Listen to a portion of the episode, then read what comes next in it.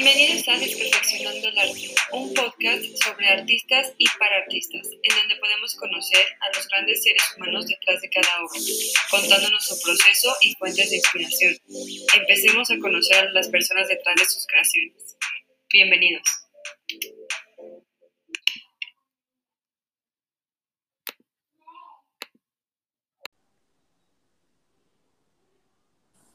¡Eh! ¡Lo logré! Hola. ¿Cómo estás, Bertu? ¿Todo bien tú? Muy bien, muy bien. Aquí terminando de trabajar. Muy bien, muy bien. Porque es necesario. Oye, es pues, necesario. pues, quiero empezar porque igual esto se va a quedar guardado y la gente se va a ir uniendo como poco a poco. Ajá. Eh, pues primero que nada, gracias por aceptar la invitación. Eh, estoy muy emocionada. Eh, quiero que sepas que admiro mucho tu trabajo y creo que va mucho Ah, el también. Entonces, siempre he admirado mucho lo que haces, entonces estoy muy emocionada. yay, gracias. Y vamos a empezar un poco. Quiero que me cuentes quién es eh, Noyule en este caso y cómo es, de- cómo es esta decisión de querer usar este nombre, o sea, esta transición de, de querer usar como nombre artístico o es una forma de- en la que te gustaría que la gente se refiera a ti y qué, quién es, o sea, qué engloba. Mm, pues es un, es un debraye que yo me eché en la universidad. O sea, porque, bueno, o sea, el nombre viene em, de una canción que es como mi favorita en todo el mundo, de mi banda favorita, que se llama Glowstone. Bueno, ya no existe la banda, pero eh, como que fue una banda que, que me ayudó mucho como, y que me ayuda como a dormir si estoy muy ansiosa o cosas así. Entonces tienen una canción que se llama Noyule, la bayoneta, y yo como por tres años no supe qué significaba Noyule, hasta que justo para mi corto de titulación eh, dije como va a llevar la música de esta banda, y pues yo nunca le había hablado a este chico, así como para decirle así de, oye, este, pues amo tu música y así. Entonces eh, le escribí y le dije como, oye, me gustaría usar tu música para mi corto, y por cierto, ¿qué significa Noyule? Y me dijo, ay, no, pues es que una vez conocí a una chica que se llamaba así y significa eh, des- desde mi corazón o mi corazón. Entonces dije como, wow, está increíble. Y pues yo también empecé como a, pues no sé, o sea, tengo como un trip como de, de estar construyendo como, como una personalidad como para cada aspecto como de mi vida. Entonces, Noyule es como la parte como artística con la que quiero que me conozcan, porque Paola ha sido un nombre que he utilizado como más para cosas de la escuela o como personas que casi no me conocen o amigos de hace muchísimos años. Eh, entonces, como que es una personalidad que creé a partir de, de una canción que amo y que significa mucho para mí y pues significa mucho como no autonombrarme así como ya en haciendo arte. Y creo que es muy poderoso esto que estás diciendo porque es esta capacidad de desprenderte de, de diferentes cosas para ir creando nuevas, ¿no? O sea, sin una aferración realmente, como que el nombre que se nos pone es el que es, y muchas veces decimos, bueno, pues ni modo, me tocó el nombre de sustantivo, no hay nada que hacer. Sí. Entonces, y creo que esta capacidad de, de poder decir, ok, yo puedo crear y puedo cambiar y no necesariamente tiene que ser ese, y puedo ir rotando y no pasa nada, también soy yo en todas estas versiones, ¿no? Quiero preguntarte cómo, o sea, cómo fue tu primer acercamiento al arte y qué tipo de arte fue. ¿Fue la foto lo que primero te llamó la atención? ¿O qué fue como este primer impacto de decir, yo necesito esto y esto va a ser mi canal para poder como expresarme? Mm, pues bueno, creo que la el primer acercamiento que tuve al arte eh, definitivamente no fue eh, la foto, fue cantando. Mm. Hace muchos años cantaba y la última vez que, que dije no vuelvo a cantar en un escenario no vuelvo a, a cantar como para nadie fue em, saliendo de la prepa y ya después de eso como que también, también fue una evolución un poco más em, como más hacia mí porque em, para mí la foto es como que después de, de, de estar como sobre escenarios para mucha o poquita gente, eh, como que el retraerse a la fotografía para mí fue como un, un trabajo muy, muy difícil, porque regularmente cuando yo cantaba lo hacía como con otras personas y había ojos como sobre otras personas. Y pues obviamente la fotografía, o sea, de que primer semestre clase de fotografía básica y pues me gustó mucho, eh, pero realmente no, no era algo que yo quisiera como hacer en, en ese momento como, como algo de lleno. Lo que sabía era que me, me gustaba y me llamaba mucho la atención como la fotografía de desnudo. me gusta mucho hasta la fecha, pero nunca lo he hecho. Em, y luego, muchos, muchos, muchos años después, como que em, me acerqué al autorretrato y fue, fue raro, fue liberador, pero fue, eh, es para mí un reto muy grande como hacer autorretratos, porque todo el tiempo me estoy transgrediendo y yo siempre hablo de mi trabajo desde la transgresión. Yo no sé trabajar si no transgredo. O sea, y lo digo como no de una forma violenta, a veces sí, pero no como algo malo necesariamente, sino como algo bueno, algo que me saque de mi zona de confort. Y, justo eh, iba a preguntar eh, todo este proyecto que tienes del autorretrato, y creo que ya lo acabas de mencionar, pero ¿cómo es cada proceso? Porque para la gente que no, que, que, no conoce el autorretrato, sí entiendo la parte que se tiene que perder un cierto pudor, se tiene que pedir una, una, una, cierta vergüenza como a permitirse tomarse una foto así, porque no nada más es, es, el hecho de publicarla o de mandarla, sino es el hecho de tomártela. O sea, desde el momento en que uno decide cómo te vas a plasmar, es, es, es un proceso catártico realmente. Yo, yo lo pienso así, o sea, cuando no te pones un filtro, no te pones nada, estás tú y tú decides qué vas a tomar y qué quieres plasmar tuyo, ¿no? Y creo que es un reto constante de enfrentación contigo misma, o sea, cómo es ese proceso y cómo es que ha ido transformándose al, como que a lo largo de, de lo que ya has hecho.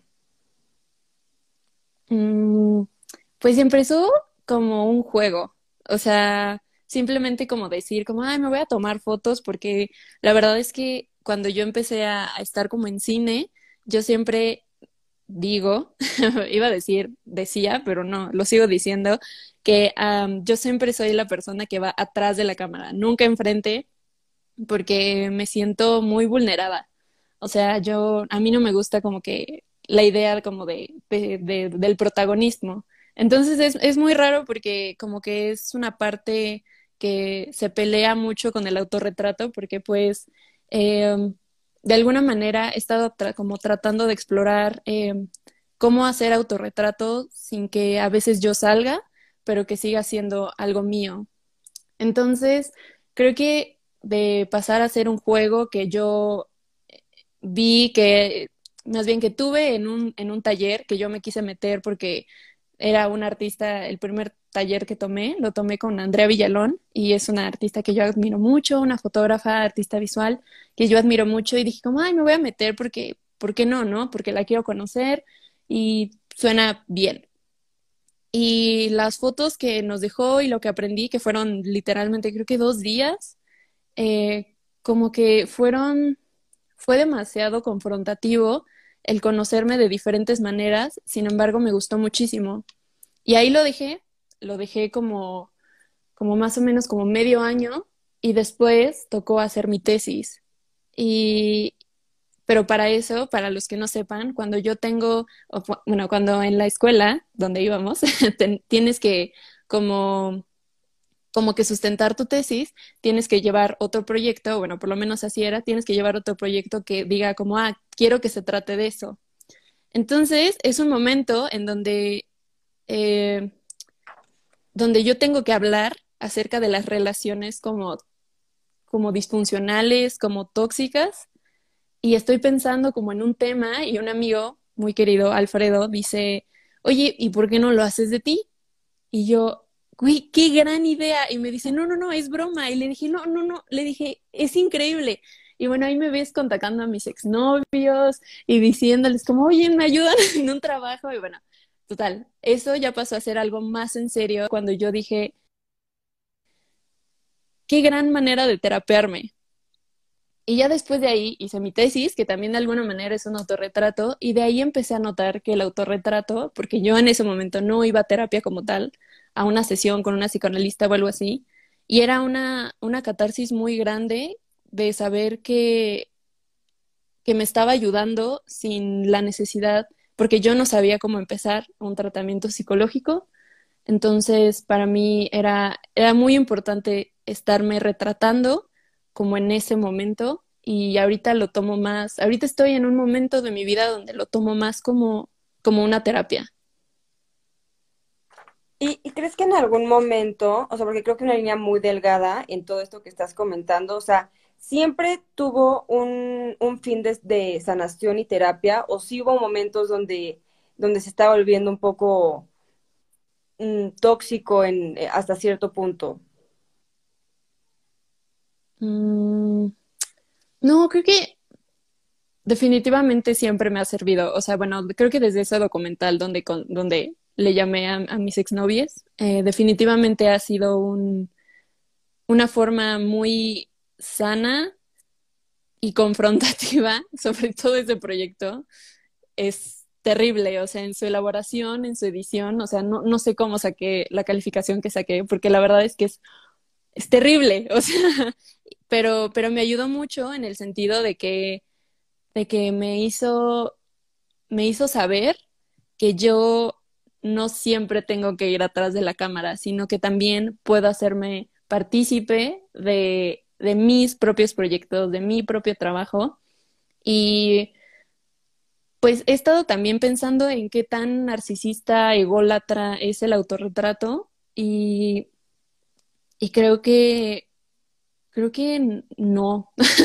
Creo que la respuesta es no, porque nos conocemos a veces tan poco y nos diluimos tanto en tantas personas y en tantas redes sociales y en tantos lugares que siento que siempre el autorretrato es una buena forma de conocernos. Se publica en redes, en una exposición o se quede en tu carrete de fotos, creo que siempre ayuda. Y batallaste con esta cuestión de decir, eh, como, como validar tu propio trabajo, ¿no? O sea, porque mencionas que tienes como un, eh, el trabajo detrás de cámara y, y, de protagonismo. ¿En algún momento tuviste que enfrentarte con, con esta cuestión de valdrá la pena hacerlo? Eh, ¿Tengo algo que decir realmente? O sea, enfrentaste esta parte como de creer en el trabajo que estabas haciendo y creer que alguien tenía que escucharlo y como esta urgencia todos los días me lo pregunto. Eh, justo hoy salió un, un, artículo de cómo superar el síndrome del impostor. Y yo dije... Ah, sí lo vi. y yo dije, mm, pero aquí la verdadera pregunta es si soy lo suficientemente buena como para tener el síndrome del impostor y superarlo. O sea, como que es el doble síndrome del impostor, o sea, porque regularmente como que lo tienen las personas que son muy buenas en algo. Entonces todos los días me cuestiono si lo que estoy haciendo es por mero narcisismo o porque realmente tengo algo que decir. Y creo que los autorretratos que yo saco eh, son principalmente para mí. O sea, si alguno se me llega a escapar para una exposición o alguno se me llega a escapar como a Instagram, eh, es lo, lo hago porque de alguna manera estoy trabajando también un poco más mi vulnerabilidad hacia las personas y que no me vean, o sea, como construir una imagen como más allegada a mí em, de lo que conocen mis amigos, sobre todo, y ya después como círculos terceros, que son personas que en mi vida he visto y que he conocido a través de Instagram, o extraños completamente, ¿no? Entonces, eh, pues sí, todo el tiempo me lo pregunto, pero creo que sobre todo con, con cuando doy mis talleres de autorretrato y cuando eh, me mandan fotos o autorretratos a, a, mi proyecto alterno, que es Todo es Real, creo que, o cuando me dicen como, ay, me encanta tu foto, qué buena manera de ponerlo, wow, que no sé qué, es como de, mm, no lo hice con la intención de que conectaras conmigo, pero me da mucho gusto que conectes conmigo y me da mucho gusto que confíes tu carita a mi proyecto y me da mucho gusto que, que sientas como un tipo de pertenencia a esta cuenta de Instagram que es nada, ¿no?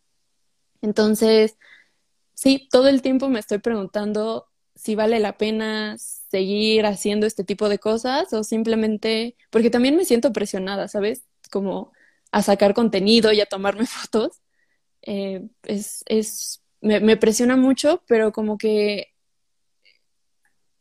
bueno, de alguna manera tiene que valer la pena. O sea, digo, como que cuando me escogen para ciertas cosas o me quieren comprar una foto, como que digo, algo debo de estar haciendo bien, si no, ¿por qué esta gente le gusta? Y, y justo iba mi, mi, siguiente pregunta eso, ¿cómo surge esta cuenta de todo es real? Porque me, yo, yo la sigo y para, la, para los que no vayan a seguirla ahorita, eh, y tienes, tienes, o sea, mucha, como muchas frases tan poderosas que chance en ese momento muchas veces no te das cuenta como el impacto que está teniendo, pero, pero es como eh, este autorretrato en la era de inmediatez. Y creo que también es un, una antítesis a las redes sociales, a esta cuestión de, ok, vemos y vemos y vemos cosas, pero ¿qué de esto realmente es real? O sea, ¿qué de esto puedo percibir quién soy, percibir quién es la otra persona? Porque de verdad a veces nos ponemos un filtro y de verdad yo podría parecer a Alexandra Ambrosio y no estoy ni cerca, ¿saben? Entonces, es, o sea, es muy extraño eh, esta esta como comparación entre, entre la, la página de Todo es Real y de repente enfrentarte a lo que sigue siendo Instagram, pero cómo surge eh, esta página. ¿Cuál, ¿Cuál, fue lo que te hizo decidir abrir este, este como foro? Eh, no recuerdo muy bien cuál era la conversación, pero tengo un grupo de, de WhatsApp con mis amigos y creo que estábamos hablando como de fotos no sé, no me acuerdo cómo estuvo bien la conversación. El punto es que mi amigo eh, Tebo dijo algo así como, ah, estaría cagado como hacer una página de Instagram o algo así como, como estaría cagado como hacer, tomar fotos de esto. Y a mí se me vino a la cabeza como de hacer una cuenta de fotos como, como de fotos no estéticas, como de fotos, lo voy a decir así como de fotos culeras, ¿no? O sea, así como de fotos que que no tienen nada, nada rescatable aparentemente, ¿no? O sea, que no están como estéticamente bien y con la regla y con la cámara y así, ¿no?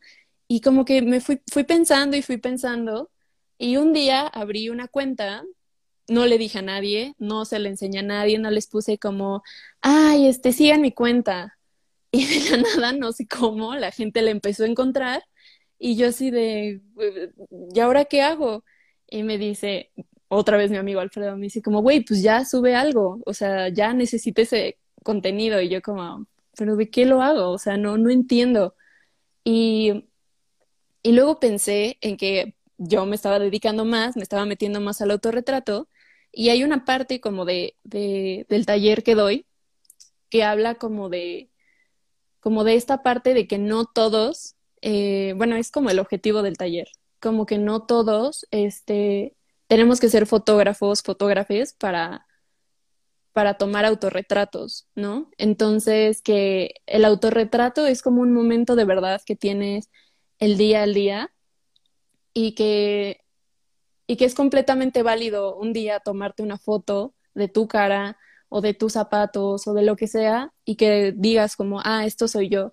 A nivel documental, a nivel este, eh, observacional, a nivel, no sé, artístico, si lo quieres ver, si te dedicas a eso, a nivel terapéutico. Entonces, este, pues nada, dije, ok, o sea, veo como que todos los días, como un buen de fotos, un buen de selfies, todo el tiempo en las historias, o sea, y dije, bueno, vamos a ver qué pasa. Entonces decidí como hacer esta, este manifiesto pequeño en el, justamente como algo absurdo, ¿no? En vez de escribir como el manifiesto artístico, como que solo lo escribí en un pie de foto de Instagram porque así me place, así me place como hacerlo. Entonces, pues es esta parte de que no importa cuántos filtros, cuántos hashtags, cuántas fotos subas al día, eres tú. Y la cámara te va a arrojar un, a lo mejor un resultado que tú no habías visto. Y eso también es lo mágico del autorretrato y eso es lo más chido. Entonces, eh, pues todo es real, es una contrapropuesta para que todo mundo se sienta seguro, sienta que está en un espacio que, que puede tomarse una foto y no tiene que ser como con las reglas estéticas que todo mundo o que la academia te exige como para ser un fotógrafo. Hace, hace unos días subiste una, una foto eh, que se llamaba Víscera, que era parte de una exposición que también eh, publicaste y, decía una frase que creo que resume todo, pero quiero, quiero, que también osa oír de tu voz qué significa eso. Eh, le pusiste mandar un autorretrato desnudo hubiera sido menos íntimo. Y, y, y, yo, yo cuando leí eso dije, es que tiene todo, todo un sentido de verdad, porque a veces una fotografía donde no salgamos puede representar tanto, y esa fotografía me hizo tanto sentido porque al final él era eso, ¿no? ¿Y cuál ha sido el reto más grande que te has como enfrentado, chance emocionalmente, a tomar este tipo de fotografías? ¿Crees que te has tenido que enfrentar contigo todas las veces? ¿O, o un punto donde dices, ya me conozco, yo ya sé lo que, lo que puedo hacer, cómo me gusta plasmarme? ¿O crees que es una constante de este reto? Mm, pues definitivamente todo el tiempo eh, estoy tratando de buscar quién soy, quién rayo soy, y por eso no tomo fotos como tan seguido, y por eso no subo como tantas historias de mi cara, porque la dismorfia como mental y corporal es demasiada. Entonces, em, creo que todo el, o sea, creo que parte de, de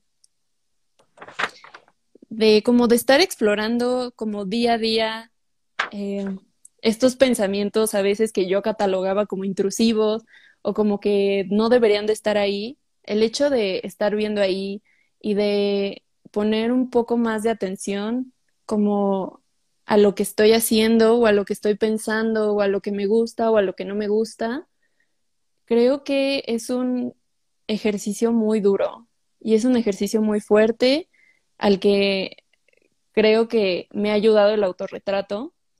Eh, todo el tiempo me dan como crisis de identidad, pero, pero como que trato de, de sobrellevarlas con el autorretrato y de decir como, porque realmente no, los autorretratos que hago no son como tan, tan montados. Estoy tratando de trabajar en eso, eh, pero son como más, em, no, no, me gustaría llamarle naturales, pero son sin menos producción. O sea, no, no contemplo como las luces, no contemplo absolutamente nada, a pesar de que lo sé y a pesar de que me sé esas reglas y que aprendo de fotografía, em, no lo hago meramente como para, para saber cómo me veo. Em, y y pues nada, casi todas mis fotos vienen de momentos, porque lo, lo, lo gracioso es que cada vez que veo mis autorretratos, como que recuerdo cómo me sentía exactamente en ese momento. Y para mí eso es algo, eso es algo muy chido, que, que, que me gusta mucho experimentar, porque, porque lo veo y lo siento, digo como, ay, a lo mejor la Paola de ese entonces, este, claro, tenía este corte de cabello y andaba con tal y era amiga de tal o estaba trabajando en tal. Y, eso me hace sentir que si he avanzado, que hasta ahorita se ha sido un avance, o, me he estancado o, más bien he retrocedido, que también puede ser posible. Y, y realmente, o sea, cuando, cuando tú te propones eh, tomar todas estas, estas fotografías, lo haces como el arte, como un medio de, como un canal eh, de protesta, o sea, podría llamarse de esa forma, o sea, como un manifiesto de decir, o meramente un, un como diario documentado tuyo, ¿no? O sea, es, esta parte de, de decir, bueno, porque muchas veces el recuerdo que tenemos sigue siendo imaginario porque ya no podemos palpar lo que vivimos en ese momento y esta parte de, documentarlo de la manera más cruda para recordarlo de esa forma, ¿crees que esa, esa forma ha sido tu canal como de, de acercarte al arte como forma de expresión? Pues sí, definitivamente. Creo que una frase que me una vez me voló la cabeza fue que solamente recordamos el 30% de las cosas que, que vivimos y para mí eso fue como un, un punto de no retorno porque dije, ay, entonces probablemente todo lo que, lo que he vivido, pues igual y son chaquetas mentales mías o tal vez nunca existió, nada más existe el 30%. Entonces, de alguna manera, como que el autorretrato me ayuda a tener un pedacito palpable de decir como, ah, esto estaba pasando, ah, esto estaba ocurriendo y esto, y esto lo tengo que conservar, ¿no? Y, y creo que eso, eso me conecta de alguna manera. Es medio, medio raro que de alguna manera, o sea, me, como que me, estoy en el proceso como de considerarme artista, porque apenas estoy haciendo como mi acercamiento al arte a través de estas fotografías que fueron tan íntimas y que ya se están volviendo una pieza en una, en una exposición o no sé, no sé. o que personas me dicen como, ay, puedo publicar tu foto en mi cuenta de Instagram y es como, pues, pues sí, o ay, oye, puedes venir a dar un taller de autorretrato pues sí, claro que sí. Ay, es que nos gustó mucho tu trabajo. Ok, pues está chido. Y eso, pues, me, pues no sé, es, es, es grato y es una forma, pues sí, de conectar al arte de una manera indirecta, supongo. ¿Y consideras que siempre has tenido como esta apertura o esta disposición eh, a, las emociones, ¿no? A, enfrentarte de esta manera todas las veces, o sea, o, es algo que has tenido que hacer conforme a tu camino, o sea, porque muchas veces, muchas personas también nunca se enfrentan de esa manera tan cercana a ellos mismos y también es parte de un proceso, o sea, consideras que es algo que siempre ha sido cercano a ti o que tuviste que también como que desaprender para poder aprender esta apertura de vulnerabilidad, de honestidad y de desdoblamiento de alguna forma a mostrarte así como es, o sea, sin, sin gariboles ni nada por el estilo. Mm, creo que siempre ha sido algo muy cercano a mí. Creo que inclusive me gusta mucho, me gusta mucho incomodarme. o sea, me gusta mucho trabajar desde lo incómodo, porque eso para mí representa que me estoy moviendo, porque si trabajo desde algo que me gusta, con lo que me siento cómoda, pues no, no, obviamente no voy a demeritar absolutamente nada de mi trabajo que he hecho desde ahí, porque pues de alguna manera ha salido, pero me gusta mucho más la idea de estar incómoda. Y me han salido cosas que me gustan, que me retan muchísimo, pero al mismo tiempo me hacen, me hacen saber em, que de alguna manera estoy acercándome un poco más a la como a la imagen estética que quiero entonces, como que prefiero, porque ahorita estoy como en una búsqueda de, de darle una identidad como a mis fotos. Entonces, em, como que el hecho de, de pensar en, en un sentimiento como de, de incomodidad, siento que en algún momento eso se va a ver reflejado en la foto y que se va a ver eh, reflejado en algún tipo de estética. Entonces, creo que Ok, ya. regresaste en vivo. E-, era, era nada más para generar más tensión. Eh, sí. Quiero irme un poco hacia la parte de, del documental, que creo que también es una gran parte de tu proceso y tu camino. ¿Cómo fue ese primer documental que nos contaste acerca de todos tus exnovios, exnovias? Y el segundo, ¿cómo, cómo fue el, el proceso de cada uno? O sea, ¿cuál fue el reto más difícil de, de en cada proceso? Mm, Bueno, realmente el primer documental que hice fue de, em, de una chica eh, trans viviendo como su día a día.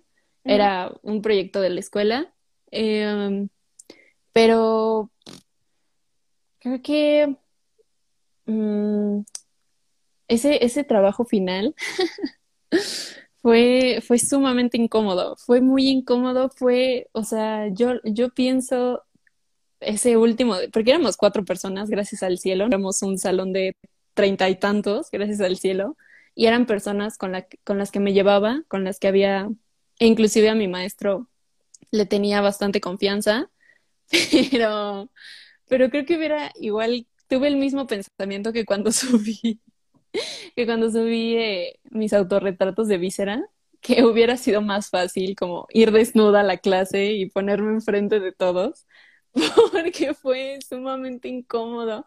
Me acuerdo, o sea, la primera vez que mostré un corte, porque el maestro dijo como, ah, necesito ver un corte de cómo van sus trabajos. Y ya, ¿no? Y en primer lugar, eh, pues primero estaba una de mis exparejas y ya, y teníamos una plática, literalmente era una plática así de que yo haciéndole preguntas. Y en eso, así de que ya habían pasado dos minutos y le puse pausa. Y les dije como, bueno, pues ya con eso, ¿no? Y mi maestro, no, no, ponle play, sigue. Y yo, y yo no, por favor. Y yo, basta. Y, y fue, fue un proceso sumamente doloroso porque, porque con un, con uno de ellos no había tenido como un cierre como tan agradable y después de ese documental menos, o sea...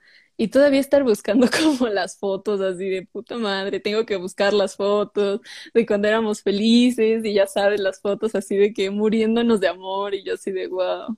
Y así poniéndolas y editándolas. No dormí un día porque eh, me acuerdo que, que no lo pude editar, o sea, lo grabé y no lo pude editar como por dos semanas y, o no, como por tres.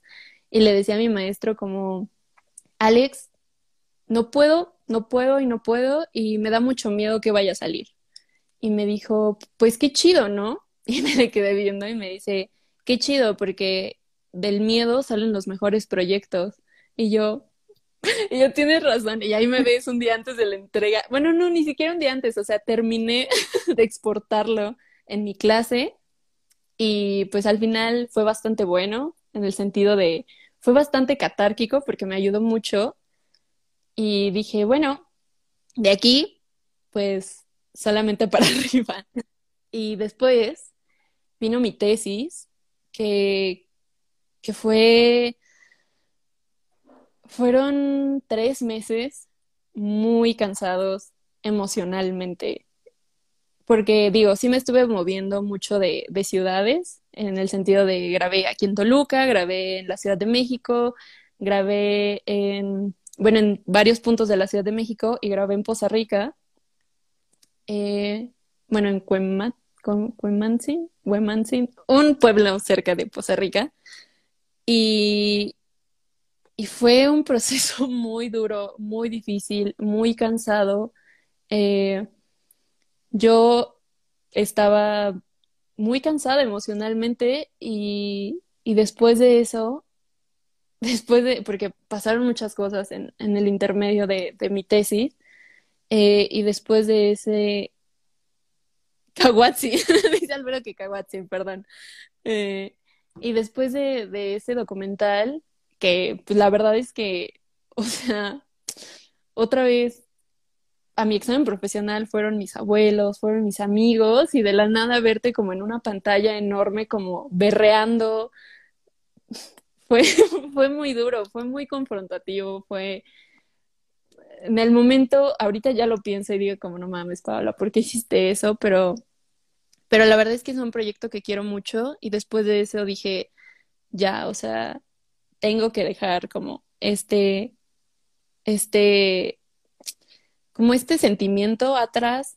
o, o, trabajarlo de una manera, porque ya lo trabajé demasiado en lo audiovisual y en lo, y en lo que me tocaba a mí, entonces ahora sí necesito como una ayuda real. Y yo aquí hice en terapia y pues ya después de eso fui a terapia, pero, o sea, los invito también a que vayan. pero, ah. pero fue muy chido, o sea, me gusta mucho, es un proyecto que quiero mucho. A los dos proyectos, están, o sea, el primero está medio, ¿eh?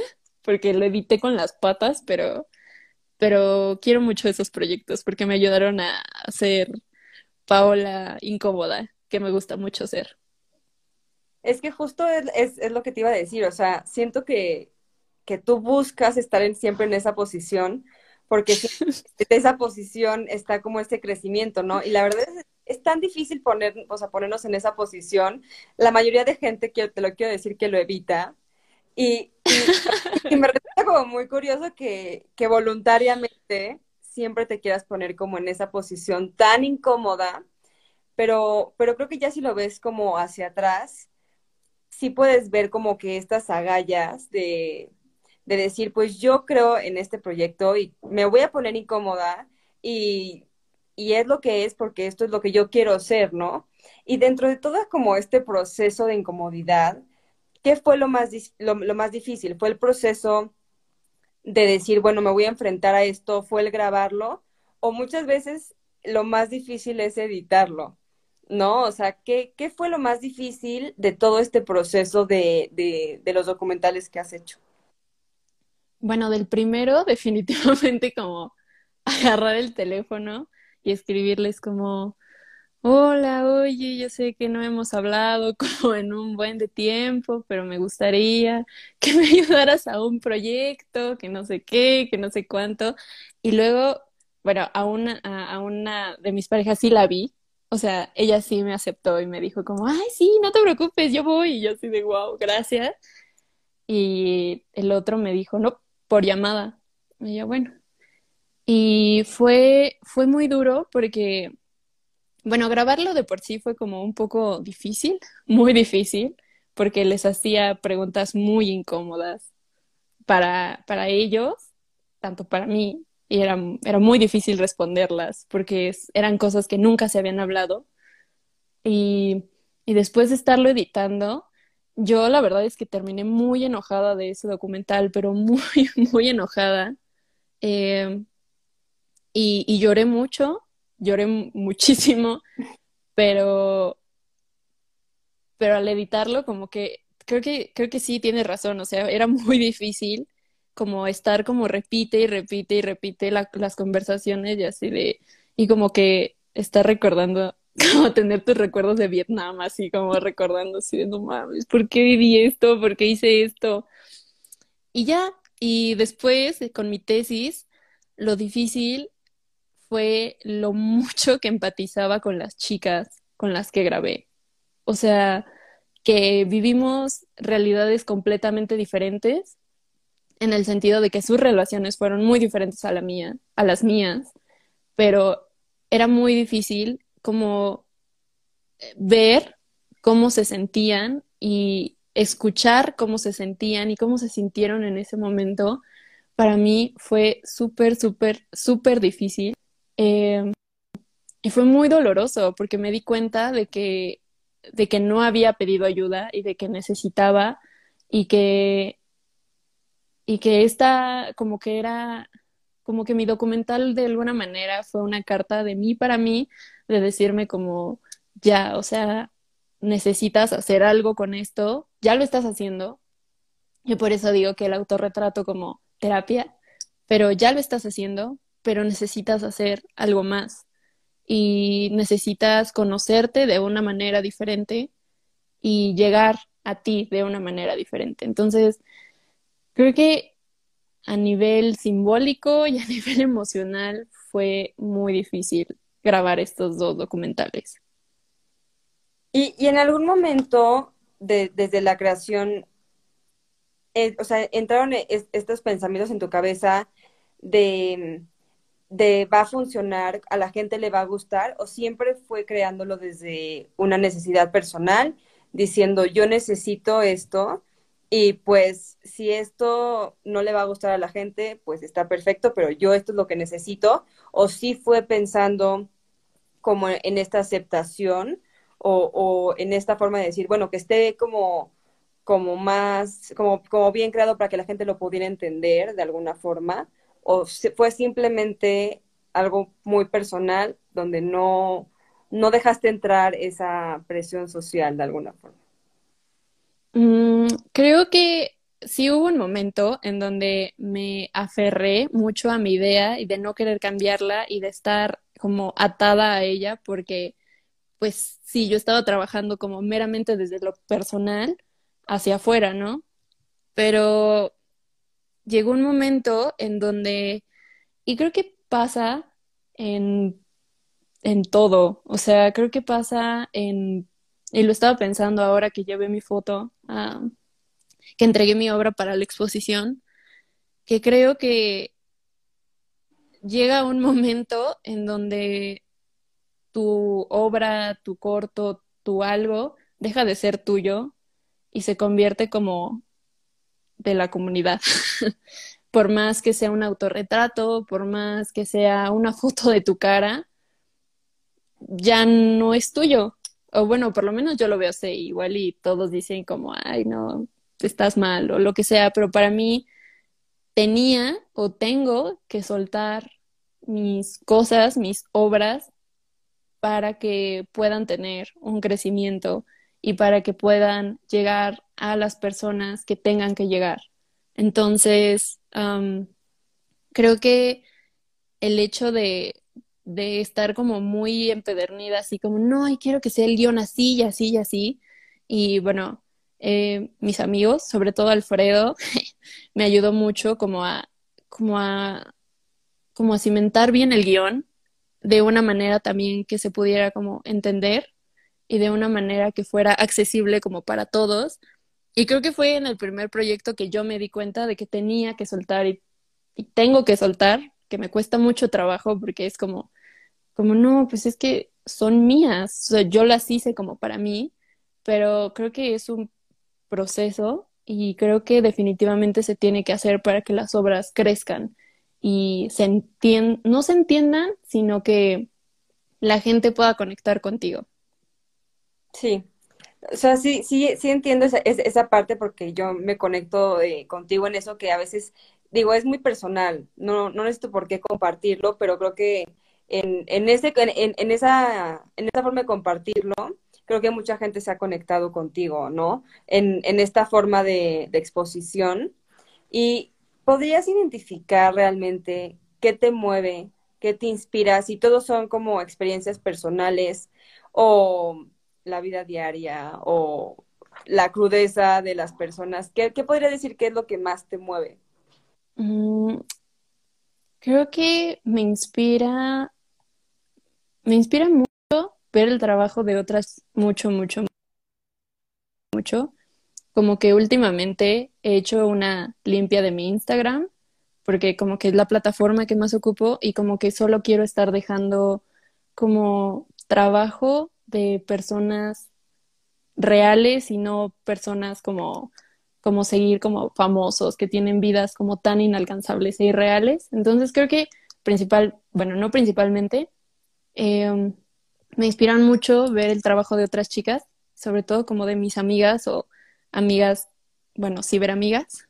Eh, me inspira, sí me inspiro mucho en cosas personales, definitivamente, Em, pero también se podría decir que son como las personas que quiero, porque regularmente cuando estoy con ellos y quiero como, y tengo como que la necesidad de, tomar una foto, es como, ay, oye, pues vamos a, a, guardar este momento porque, porque quiero recordarte así, porque te quiero mucho, porque estoy como muy feliz de estar contigo. Entonces creo que esas personas todo el tiempo como que me están inspirando. Obviamente cambia, ¿no? A veces es con mi iPhone, a veces puede ser con, con mi cámara análoga, pero al final como que sí me inspiran porque, porque pues no sé, me, me, hacen demasiado feliz y, y creo que también eh, como que el autorretrato es y el documental son un buen punto como de equilibrio donde yo puedo, eh, digo, ahorita no he podido hacer tanta foto documental, pero me gusta mucho también la foto documental, me gusta mucho, y no documental de que así National Geographic, ni tampoco esta idea como blanca de ir a, a las comunidades y tomarle foto a las personas racializadas, tampoco, ¿no? Sino documental en el sentido de mi día a día, el día a día con las personas que quiero y lo que yo veo, ¿no? Entonces, creo que, creo que me inspira mucho como principal mis amigos, mis amigues o las personas que quiero em, y la vida que llevo con ellos y pues obviamente las chicas que hacen arte, eh, pues síganlo haciendo porque la neta es que me inspiran mucho y como que a veces llega a ser presión de que, ay, tengo que hacer cosas, tengo que crear, y a veces es como, wow, o sea, ¿cómo, ¿cómo se le ocurrió hacer esta foto? ¿Cómo se le ocurrió tomar esta foto? O sea, yo quiero, yo aspiro llegar a esto. ¿Y crees que algo de tu proceso ha cambiado o ha sido eh, particular eh, por el hecho de ser mujer? Mm, sí, la verdad es que parte como de mi, de mi proceso es como reivindicar, o sea, bueno, casi, a casi todos mis, em, mis talleres de autorretrato son, han sido dirigidos a mujeres y, y es porque yo he tratado de, de reivindicarme como artista, de creerme la idea de que soy artista eh, siendo mujer, ¿no? Porque habrá muchos vatos que tengan la mejor cámara y que hayan ido a las mejores escuelas y que vengan y que me digan, no, es que tú no eres artista. Entonces, el estar como trabajando esta parte de, de creer, el síndrome del impostor, de creerte, de, de serlo, es muy duro. Y creo que, creo que habla eh, mucho más eh, el síndrome del impostor desde las mujeres, que creo que desde, eh, desde los hombres. Entonces, creo que es, ha, sido difícil porque me tengo que reivindicar y me la tengo que creer y definitivamente como que justamente como que última, últimamente he conectado más como con, te digo, con chicas, con ciberchicas que conozco en internet y que ahora, no sé, las de la expo, las chicas de la expo pasada, eh, y como que estar haciendo como que esta red de mujeres y de decirnos como, oye, tu arte está bien chido, eres muy chida, sigue creando, por favor, que no sé qué, que no sé cuánto, para apoyarnos entre nosotros y que no venga cualquier vato o cualquier persona de la academia y nos diga como es que tú no eres artista, es que tú tal o no eres tal o eres tal. Entonces yo creo que es muy importante como reivindicar esta voz y no solo la mía, sino de la de todas las mujeres que quieran ser artistas o autonombrarse primero que nada artistas. ¿Y consideras que, que tú, mediante lo que tú haces, le estás dando una cierta voz a todas esas mujeres o, realmente como que nunca lo, has eh, percibido de esa forma? Mm, pues creo que no, no, sé con mi arte, o sea, no sé como específicamente con mis fotos, sin embargo, eh, me gusta mucho el intercambio, porque no quisiera decir enseñar, me gusta mucho como el intercambio de saberes que se generan en mis talleres de autorretrato. Y la verdad es que hubo uno en particular que di con la colectiva feminista FEMUAS, eh, que son chicas que nos seguimos en Instagram y que en mi vida he visto y así, y, y me escriben, bueno, me escribieron en su momento y me mandaron sus autorretratos y me dije, me inspiraste un buen y desde entonces, o sea, ahí como que, digo, luego veo sus historias o luego veo sus posts y veo que se toman más fotos de sus caras, de sus días y entonces es como, algo debí de haber hecho bien, algo les debí de haber transmitido bien y yo se los dije, si ustedes quieren trabajar para, o sea, de esto, quieren vivir de esto y su objetivo como que es que termine en Bellas Artes esta foto o en alguna galería de la Roma, excelente, qué chido. Pero también si ustedes nada más quieren hacerlo como un proceso de ustedes, también está chido, pero solo, o sea, el punto es hacerlo, ¿no? Entonces, cuando me mandan este tipo de mensajes o solamente me mandan sus autorretratos, la verdad es que digo, algo debo de estar haciendo bien, algo les debí de haber movido para, para que estén haciendo esto, para que me digan esto. Sí, y, y, yo lo voy a mencionar en una forma muy personal, pero muchas veces cuando yo veo este tipo de fotos, abre un poco la puerta, y también, o sea, a mí, lo digo completamente en mi experiencia, a decir, ah, me puedo mostrar así, o sea, puedo quitarme maquillaje o me puedo poner no las mejores cosas o me puedo simplemente poner en el espejo y creo que para muchas mujeres y hombres, creo que no, no lo voy a dividir en esa parte, es tan difícil ponernos enfrente de un espejo, nada más a vernos, a decir, ah, mira, tengo valor, ya sabes, o sea, nunca lo hacemos porque es raro, es difícil, porque dentro de toda esa parte existe eh, un proceso de aceptación y de decir, me quiero así y, y no nada más es, es mostrarte así, es pasar por todas esas capas para llegar a eso, ¿no? Y creo que es lo que muchas mujeres están anhelando ver o hacer, ¿no?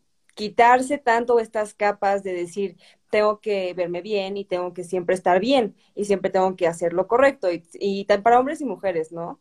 Y creo que, que todo lo que haces va dirigido a eso, a, a mostrar un poco lo que está mal o lo que no se debería mostrar porque no, como que es muy personal. Pero eso personal siempre acaba siendo algo colectivo, porque muchas, o sea, muchas personas pasan por eso también. Y no compartirlo, siento que, que es como, bueno, pues yo me las arreglé y que el otro lo haga como pueda, ¿no? O sea, y siento que esta parte de a mí me ayudó esto, y te voy a decir qué me ayudó para que también te ayude a ti, ¿no? Y ya para ir cerrando un poco, me gustaría que nos cuentes cuál es tu mensaje, o si le podía decir algo a todas estas mujeres o a todas eh, las personas, artistas que creen en este arte, eh, ¿cuál es el mensaje? O sea, ¿qué es lo que te gustaría a ti cumplir y inspirar al otro a hacer? Mm, que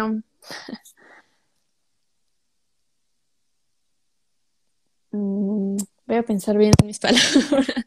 eh, que creo que hemos,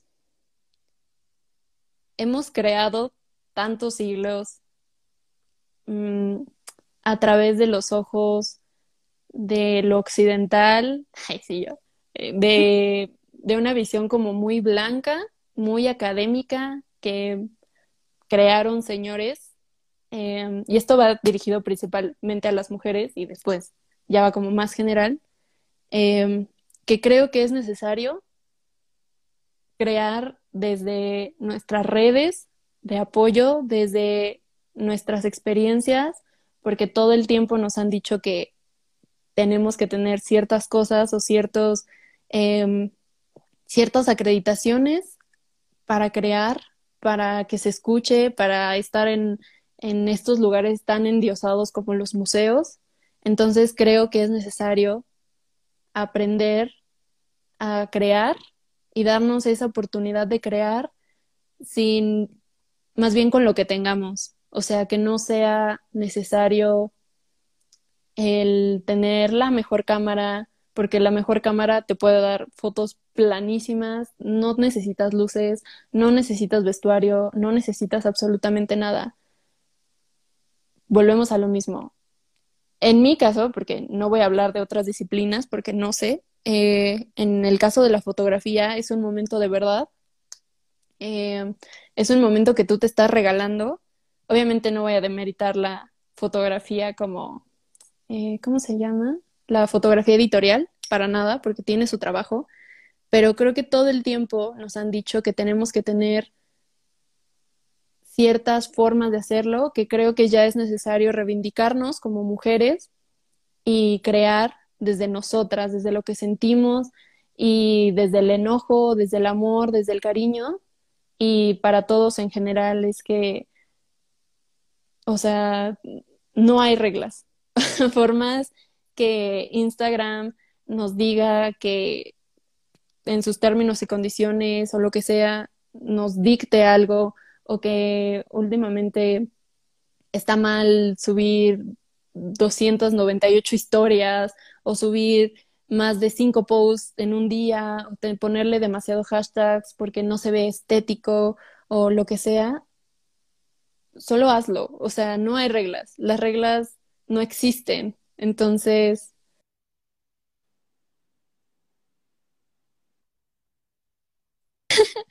entonces, pues solo es como invitar a la gente a crear, a crear autorretratos y también cualquier otra disciplina, pero supongo que eso varía, pero en el autorretrato solo hazlo, regálate ese momento de, de verdad, regálate ese momento de, de, de verte con otros ojos y a ver qué sale.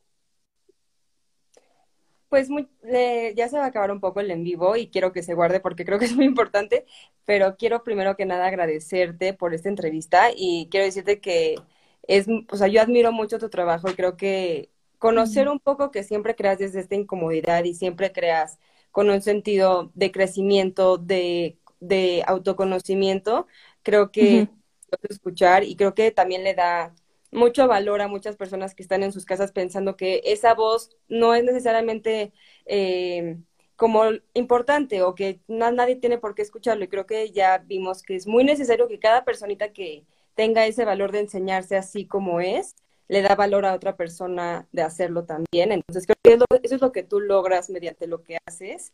Y pues nada, quiero agradecerte mucho por esta entrevista y por eh, darnos la oportunidad de conocerte un poco más a nivel personal y si no conoces su trabajo, pues se los recomiendo mucho. Creo que tienes un proyecto muy padre y apoyas mucho a muchas mujeres y a, la comunidad del arte. Y pues creo que es todo.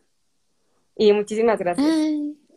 No, gracias a ti por tu, a amo tu proyecto, me gusta muchísimo. Y gracias, gracias, gracias. Eh, voy a tener un taller en abril, por si se quieren meter. y, y bueno, muchas gracias de verdad por invitarme. Qué bonito espacio. Y, y pues nada, me encanta tu proyecto también.